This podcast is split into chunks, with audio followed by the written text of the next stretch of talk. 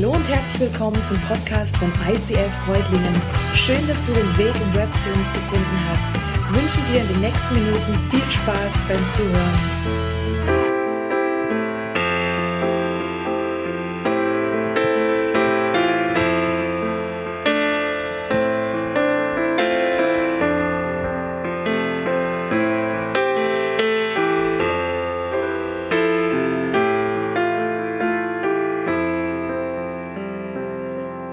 Alle Jahre wieder.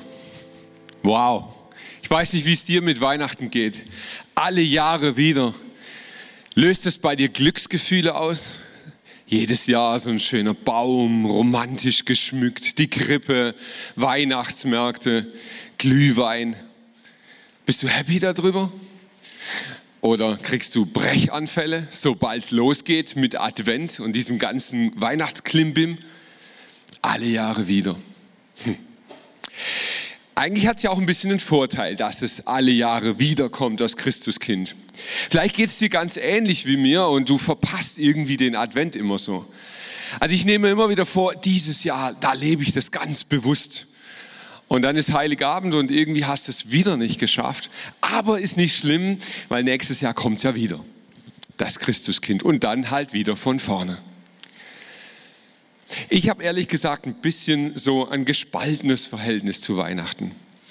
Auf der einen Seite mag ich diese Weihnachtsromantik. Ich mag es vor allem morgens früh im Dunkeln noch rauszugehen und wenn dann an den Häusern überall so die Lichtchen an sind, das finde ich echt genial. Auf der anderen Seite geht es mir aber so, dass ein Stück von Weihnachten verloren gegangen ist.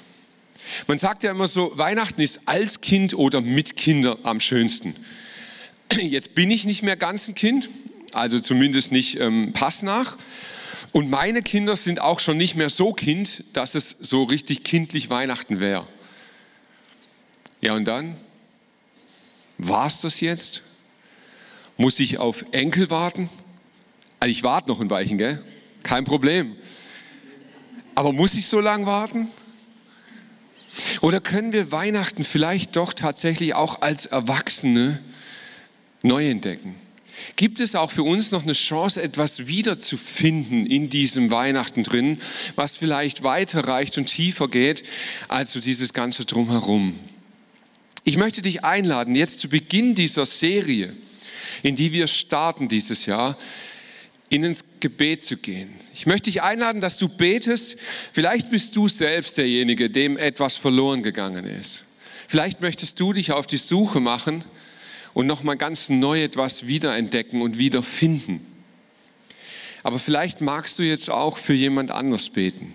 Vielleicht für einen Kollegen, vielleicht für einen Freund, Freundin, vielleicht für deine Eltern, Nachbarn, Vielleicht gibt es da einen Mensch, wo du das Gefühl hast, hey, der hat was verloren und er könnte dieses Jahr an Weihnachten etwas wiederfinden. Vater im Himmel, ich bete für all die Namen, die uns jetzt in den Kopf kommen. Ich bete, dass du in dieser Serie uns begleitest und begegnest. Ich bete für all die Freunde, für die Nachbarn, für die Kollegen, für die Verwandten, die dich nicht kennen oder die dich verloren haben. Ich bete, dass wir dich auf eine ganz neue Art dieses Jahr wiederentdecken. Und Herr, so wie wir es gesungen haben, wir beten um Erweckung. Wir beten, dass viele Menschen in diesem Land dich neu entdecken, dich wiederentdecken, dass wir dich finden, uns ausstrecken und bei dir Frieden finden. In Jesu Namen. Amen.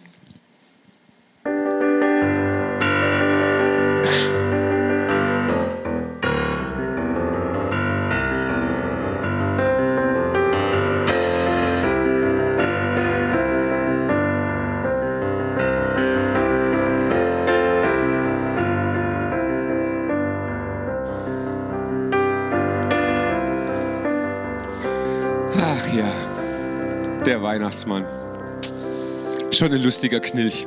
Aber irgendwie tut er mir ein bisschen leid. Jetzt ist er eigentlich gestraft genug, dass er schon so füllig ist. Und dann muss er sich durch sowas da durchzwängen. Ist doch echt übel, oder? Habt ihr mal Statistiken gelesen, wie viel verunfallte Weihnachtsmänner es gibt, die also ernsthaft versuchen, durch so einen Kamin durchzugehen? Grauenhaft. Aber der Weihnachtsmann ist ja irgendwie auch eine seltsame Figur. Weiß nicht, wie es dir geht, aber ich kann mich da outen. Ich hatte immer so ein klein bisschen Angst vor dem Weihnachtsmann. Ich war mir nie so ganz sicher, ist das jetzt ein guter oder ist ein böser oder hm. Also richtig trauen konnte ich dem doch nie. Und dann hatte ich zwei ganz spezielle Erlebnisse mit dem Weihnachtsmann. Das eine war im Kindergarten. Ich habe meinen Vater geoutet. Der hat den Weihnachtsmann gespielt bei uns im Kindergarten. Das war schon nicht so ganz cool zu merken, dass er es ist, aber es war auch noch nicht ganz schlimm, weil logisch, er war ja nur die Vertretung. Der Weihnachtsmann hat natürlich am Kindergartenmorgen noch keine Zeit und schickt seine Vertreter. Konnte ich einordnen, war in Ordnung. Ein paar Jahre später hatten wir dann aber ein sehr, sehr spezielles Erlebnis. Es war Heiligabend. Wir hatten schon gegessen, wir hatten die Bescherung schon, weil man klingelt an der Tür. Ich bin nicht rangegangen, ich war schon noch relativ klein, meine Eltern sind rangegangen und da polterten zwei Typen die Treppe hoch im Weihnachtsmannkostüm. Die kamen zu uns in die Wohnung, die stellten sich an den Baum und fingen an, ein Gedicht vorzutragen. Von tief vom Walde komme ich her, bla bla bla. Den Rest weiß ich nicht mehr. Auf jeden Fall, als sie fertig waren, schauten sie den Baum an und sagten, oh, ihr habt einen schönen Baum. Für alle Insider, ihr wisst, ja, das ist ja diese magische Worte, jetzt ist ein Schnaps fällig. Ich registrierte, unser Haus war nicht das erste Haus, in dem sie waren. Die zwei Jungs waren strunzbesoffen. Als sie dann umkehrten und die Wohnung wieder verlassen wollten, wurde es deutlich. Also sie hatten wirklich hohen Seegang und ließen links und rechts so ein bisschen die Möbel hängen und gingen. Auf der einen Seite war das tierisch komisch. Es war Comedy pur. Irgendwie, wir haben nur gelacht darüber. Auf der anderen Seite, ich hatte schon immer Angst vor betrunkenen Menschen. Betrunkene Menschen lösen etwas aus in mir.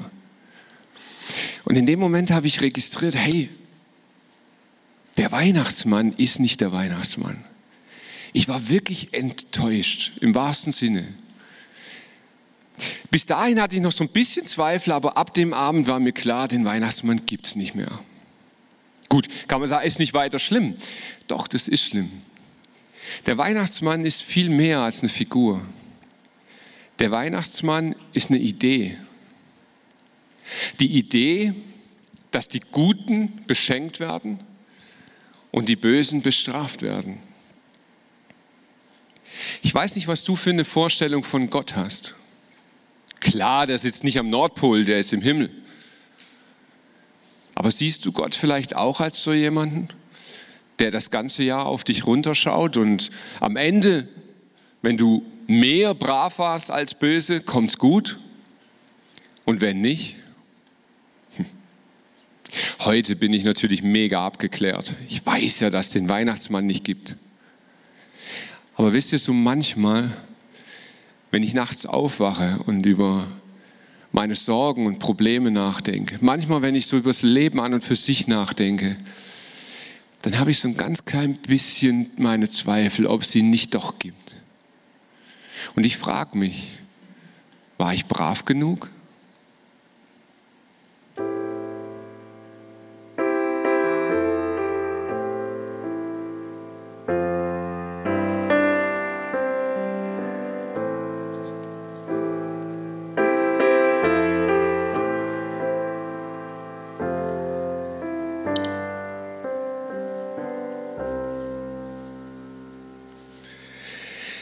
Ja, manchmal passiert es, da legen wir an Weihnachten auch das falsche Lied auf, das kommt eigentlich erst nachher, aber das macht gar nichts. Wir sind eigentlich bei dem Song, Simon.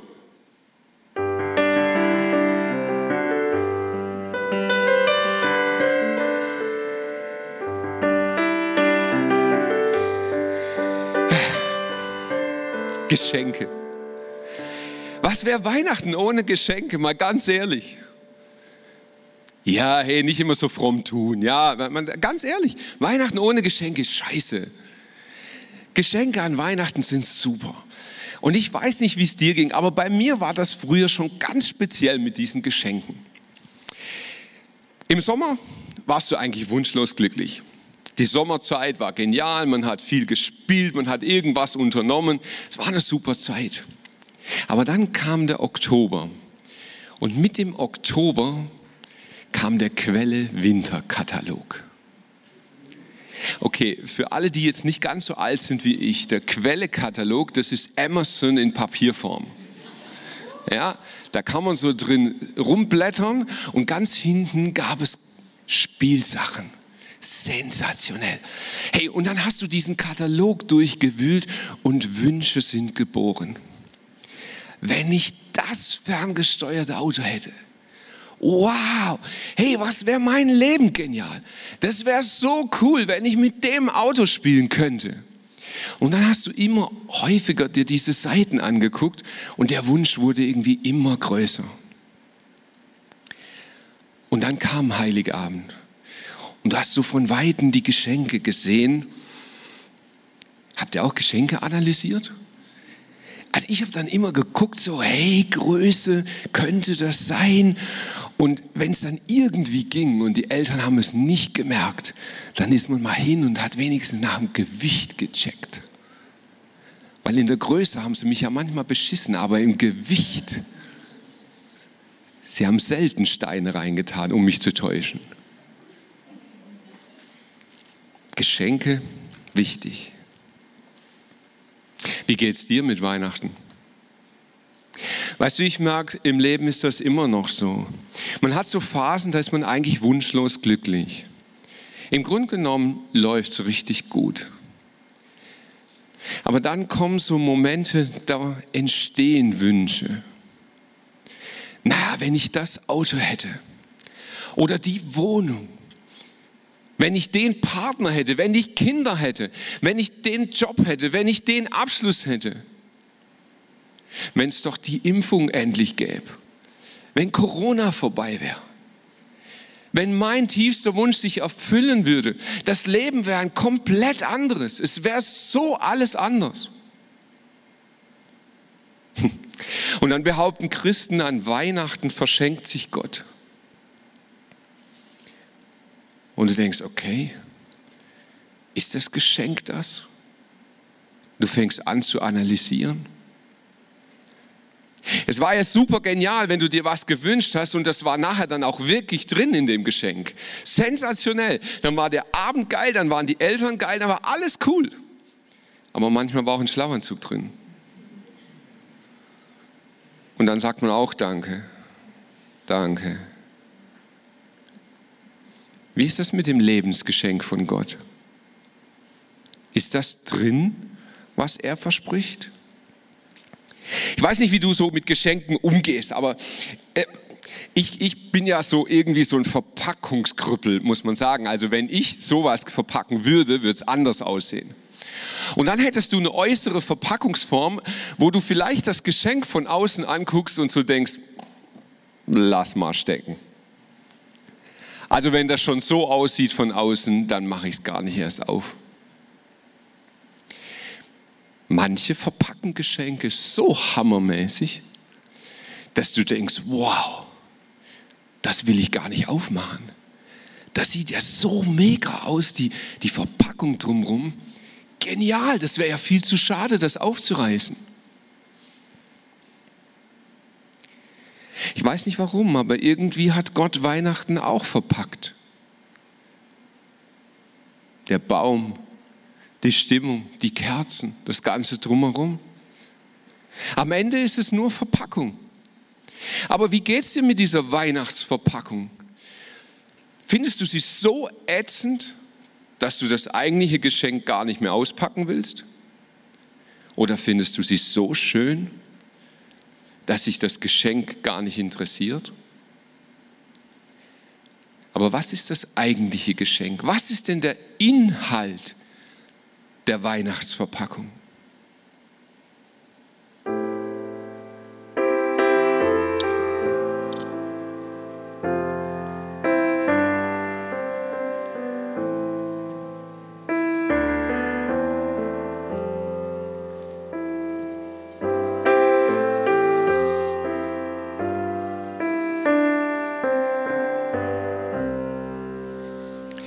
Es ist ein Rose entsprungen aus einer Wurzel zart. Wie es uns die Alten sungen, von Jesse kam die Art und hat ein Blümlein bracht, mitten im kalten Winter, wohl zu der halben Nacht. Hä? Bitte was? Ich weiß nicht, wie es dir mit dem Lied ging, aber ich habe meine ganze Jugend über, habe ich mich gefragt, was bitte soll das? Jesse, ja, okay, das muss Jesus sein. Aber was hat es mit dem Gaul auf sich? Es ist ein Ross entsprungen, das von Jesus kam. Ich habe nichts gecheckt. Gar nichts. Und ganz ehrlich, ich, ich weiß, manchmal ist es peinlich, aber ich habe wirklich, wirklich lange gebraucht, bis ich kapiert habe, dass es da um eine Blume geht. Und dann habe ich immer noch nicht verstanden, was mit Weihnachten zu tun hat. Weil die Rose im Winter und Weihnachten, ich blick's irgendwie immer noch nicht ganz. Geht es dir mit der Weihnachtsgeschichte vielleicht ähnlich? Das ist ja auch sowas, was man so x-mal rauf und runter gehört hat. Lukas 2, Vers 1. Es begab sich aber zu der Zeit, dass ein Gebot vom Kaiser Augustus ausging, dass alle Welt geschätzt wurde. Und ein jeglicher ging in seine Stadt. La, la, la, la, la. Schön und gut. Aber was meint das eigentlich? Checkst du die Geschichte? Weißt du wirklich, um was es geht in dieser Geschichte? Oder ist das sowas, was halt Weihnachtstradition ist? Von Kindergarten an, so in jedem Krippenspiel hat man es gelesen, hat man es gehört, zu jedem Heiligabend gehört es dazu und man, man weiß es rauf und runter, man kennt es auswendig, aber hat null Ahnung, was es eigentlich heißt. Herzlich willkommen. Ich glaube, du bist nicht allein. Wenn du die Weihnachtsgeschichte in Lukas 2, Vers 1 beginnst, dann ist es ungefähr genauso, wie wenn du die Serie House of Cards in der vierten Staffel, in der vierten Folge beginnst. Da wirst du nämlich sehen, wie Frank Underwood niedergeschossen im Krankenhaus mit dem Leben ringt. Und du guckst dir das an und du denkst, hä? Wer bitte ist Frank Underwood?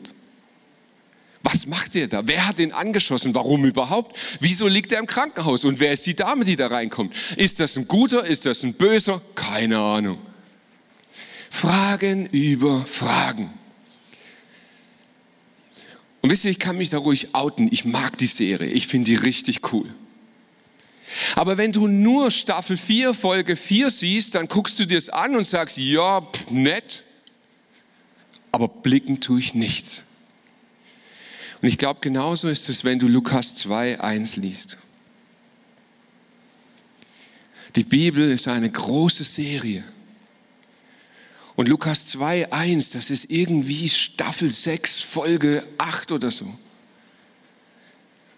Aber was passiert am Anfang? Was passiert in der ersten Staffel, in der ersten Folge? Lasst uns reinschauen. Dort heißt es, und so schuf Gott den Menschen als sein Abbild, ja, als Gottes Ebenbild und er schuf sie als Mann und Frau. Ganz am Anfang dieser Serie erschafft Gott einen Garten. Und ich glaube, dieser Garten ist irgendwie Geschichte und Sinnbild gleichzeitig. Gott erschafft das gesamte Universum mit allem. Und er setzt den Mensch hinein und er sagt, du Mensch, du bist ein Abbild von mir, ein Gegenüber. Er wird anders aussehen als wir, aber wir sind ein Gegenüber, mit dem Gott gemeinsam vorangehen möchte und leben möchte. Und Gott sagt zu diesem Menschen im Garten, hey, ich habe dir alles gegeben. Alles. Alles, was du brauchst zum Leben und darüber hinaus. Du hast alles zum Essen, was du brauchst. Du hast eine Arbeit, die dir gelingen wird. Du hast einen Partner, du hast Sex, du hast Spaß, du hast alles, alles, das ganze Leben. Du darfst arbeiten und Arbeit gelingt. Wow. Und jetzt sagen ganz viele Leute, die eben die erste Staffel Folge 1 nicht wirklich kennen, die sagen, ja, und dann hatte Gott aber irgendwie so keinen Bock mehr auf Spaß und dann hat er noch so einen Baum gemacht und den Spaß verdorben. Ich glaube nicht. Gott sagt zu Menschen, weißt du, du hast alles, was du brauchst. Und jetzt ist da dieser eine Baum. Und vor dem möchte ich dich warnen. Dieser Baum eröffnet dir eine Möglichkeit. Wenn du davon isst, dann wirst du selber entscheiden, was richtig und falsch ist. Lieber Mensch, ich als dein Schöpfer, ich empfehle dir, das ist eine Nummer zu groß für dich. Lass diese Entscheidung, was gut und schlecht ist, bei mir. Aber wenn du sie selber triffst, wirst du auch die Konsequenz erleben müssen. Denn wenn du beginnst in deinem Leben gut und schlecht zu unterscheiden, wird die Konsequenz sein, das Leben endet. Der Tod kommt ins Leben. Und seitdem ist im gesamten Universum, in allem, was lebt, in allem, auch der Tod beinhaltet. Alles, was lebt, stirbt auch. Jetzt sagen die Leute, ja, und was ist mit den Tieren? Auch die Tiere sterben. Was ist mit der Umwelt? Auch die Umwelt stirbt. Die Konsequenz dieser Entscheidung des Menschen ist, dass der Tod auch regiert. Und jetzt mache ich einen Spoiler. Jetzt gehen wir in die Serie ganz am Schluss. Letzte Folge, letzte Staffel. Und dort heißt es, er wird bei ihnen wohnen und sie werden sein Volk sein. Und Gott selbst wird bei ihnen sein. Er wird all ihre Tränen abwischen und es wird keinen Tod und keine Trauer und kein Weinen und kein Schmerz mehr geben. Es wird der Tag kommen, an dem es diesen Tod nicht mehr gibt, an dem er aufgehoben ist, ein für alle Mal. Und Leben, Leben in Ewigkeit bedeutet. Leben bedeutet, dass es das wieder ist, was es am Anfang mal war. Gott wird das wieder herstellen, aber dazwischen ist ein Zwischenraum. Und jetzt steigen wir ein, mittendrin. Mittendrin erfährst du, wie kommt es dazu? Wie kann das sein, dass dieser Mensch, der es so verbockt hat, am Ende wieder mit Gott zusammen wohnen wird? Gott selber sorgt dafür. Jesus Christus kommt in diese Welt, weil der Mensch seinen Fehltritt nicht selber korrigieren kann. Der Mensch hat noch nicht mal mehr eine Ahnung, wer Gott ist. Und Gott wird Mensch, damit wir Gott wieder entdecken können.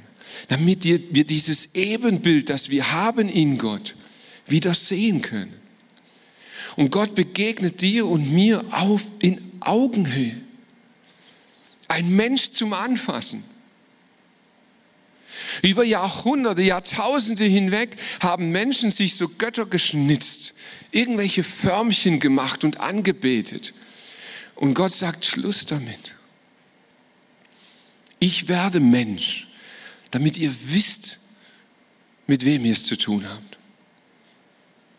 Ich schaue euch in die Augen. Ich werde alles erleben, was du erlebst als Mensch, damit ich ein Gott zum Anfassen bin. Und mit diesem Jesus hast du und ich einen Zugang zu diesem ewigen Leben. Das ist das Geschenk von Weihnachten. Das ist der Inhalt. Aber wisst ihr was, diese Geschenke, so nett sie sind, sie nützen dir gar nichts, wenn du sie nicht nimmst, auspackst und annimmst. Du kannst jedes Jahr an Weihnachten einfach vorbeigehen. Du schaust es dir an, nette Verpackung, alles super und nächstes Jahr komme ich wieder. Oder du kannst anfangen, dieses Geschenk von Weihnachten auszupacken.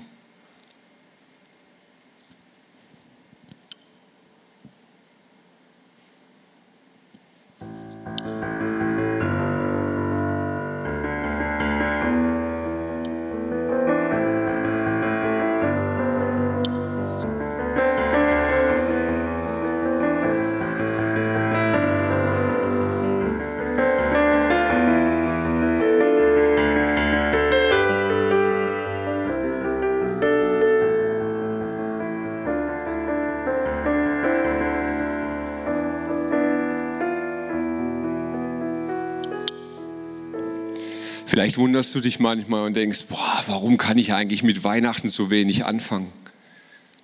Wisst ihr was, ich glaube, den ersten zwei, die Weihnachten erlebt haben, ging es ganz ähnlich. Ich weiß nicht, was Maria und Josef mit dieser heiligen Nacht wirklich anfangen konnten. Maria hatte irgendwie Glück. Maria ist dem Engel begegnet und der Engel sagte zu ihr, hey, in deinem Bauch wird Gott heranwachsen. Und Maria denkt so, pff, ja, crazy Nummer, wie soll denn das gehen?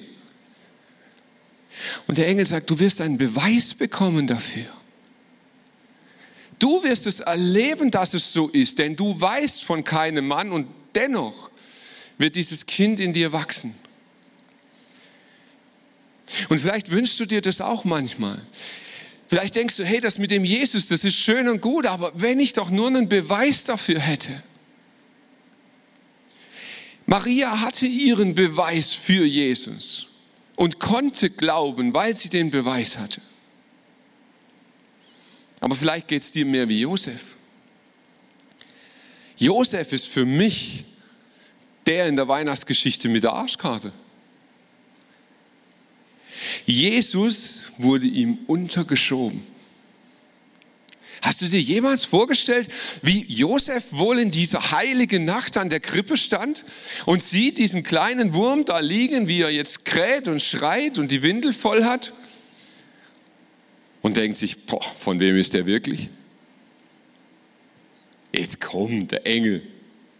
Echt jetzt? Na, sieht dem Nachbar schon ein bisschen ähnlich.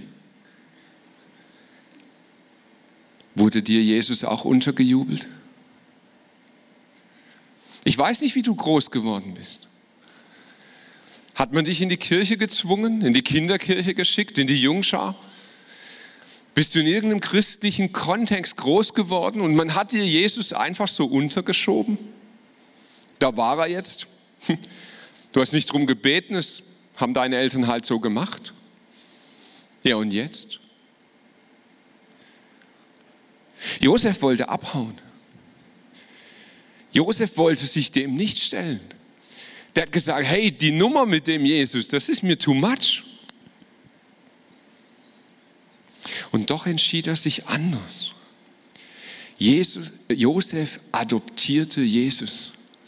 Und wisst ihr was, das bedeutete nicht, dass er danach ein leichtes Leben hatte. Den ersten Lohn, den er bekam für seinen Adoptivsohn, war, dass er Flüchtling wurde. Er musste abhauen, er musste nach Ägypten. Sein Leben wurde anstrengend dadurch. Wie stehst du zu Jesus? Bleibt Jesus für dich dieses Baby, das man dir untergeschoben hat? Glaube ist eine Herausforderung. Manchmal bekommen wir Beweise für unseren Glauben. Und dann lasst uns ein Loblied anstimmen, wie Maria das gemacht hat. Aber ganz, ganz oft bekommen wir nicht mehr als ein Versprechen. Und so ging es Josef auch. Josef, du Nachkomme von David, zögere nicht, Maria zu heiraten. Denn das Kind, das sie erwartet, ist vom Heiligen Geist. Sie wird einen Sohn zur Welt bringen, den sollst du Jesus nennen. Das heißt, der Herr rettet. Denn er wird die Menschen seines Volkes von ihren Sünden befreien. Josef bekam ein Versprechen. Der Herr rettet. Und wisst ihr, ich glaube nicht so sehr an diese romantische erste Nacht. Ich glaube nicht an, an diesen ganzen Lichterzauber und das ganze, wow, war alles super. Ich glaube, dass es irgendwie eine richtig blöde Situation war. Ich glaube, dass Josef auch in dieser Nacht immer noch Angst hatte, dass er irgendwie immer noch am liebsten davongerannt wäre. Aber ich glaube, dass in dieser Nacht Josef sich überlegt hat, hey, die Welt braucht einen Retter. Er wuchs in einer Zeit auf, die war politisch voller Unruhen. Die war voller Gewalt, voller Brutalität, voll Krankheiten, voll Ungerechtigkeit. Und er sah diese Welt und er sagte sich, die Welt braucht einen Retter. Und Josef entschied sich, an dieser Zusage festzuhalten. Und vielleicht geht es dir in diesem Jahr genau gleich. Und du sagst, wenn ich meine kleine Welt mir angucke oder diese große Welt, dann braucht die Welt einen Retter. Sie braucht mehr als die Hoffnung auf einen neuen Job, auf ein neues Auto, auf eine Impfung. Diese Welt braucht mehr als die Erfüllung von ein paar Wünschen. Diese Welt braucht einen Retter. Josef setzte alles auf diese Karte. Und ich glaube, dass Gott dich heute noch mal ganz neu herausfordern möchte und dich fragt, hey, bist du bereit, diesen Jesus zu adoptieren? Bist du bereit, das, was man dir in deinem Leben untergejubelt hat, anzunehmen? Vater im Himmel, und ich bete, dass wir nicht Halt machen an der äußeren Verpackung deines Geschenkes. Dass wir es nicht zur Seite schieben, weil wir dieses Verpackungsgedöns nicht mehr aushalten können. Ich bete, dass wir uns nicht damit begnügen, diese schöne Verpackung anzugucken und das Geschenk dann wieder zur Seite zu schieben. Vater, ich bete, dass wir dich entdecken. Ich bete, dass du dich zeigst, dass du dich zu erkennen gibst. Ich bete, dass du uns in unseren tiefsten Sehnsüchten, Wünschen und Nöten begegnest. Du hast versprochen, wenn wir uns ausstrecken und dich suchen, dann wirst du dich finden lassen. Vater, und wir haben in so vielen Dingen schon gesucht und nicht gefunden. Ich bete, dass dieses Jahr Weihnachten für uns ein Moment wird, in dem wir erweckt werden, wo es uns hinzieht zu dir, mehr als zu allem anderen auf dieser Welt. Wir machen unser Herz auf und wir wollen dir begegnen, Jesus. ICF Freudlingen sagt Dankeschön fürs Reinklicken. Weitere Infos findest du unter www.icf-freudlingen.de.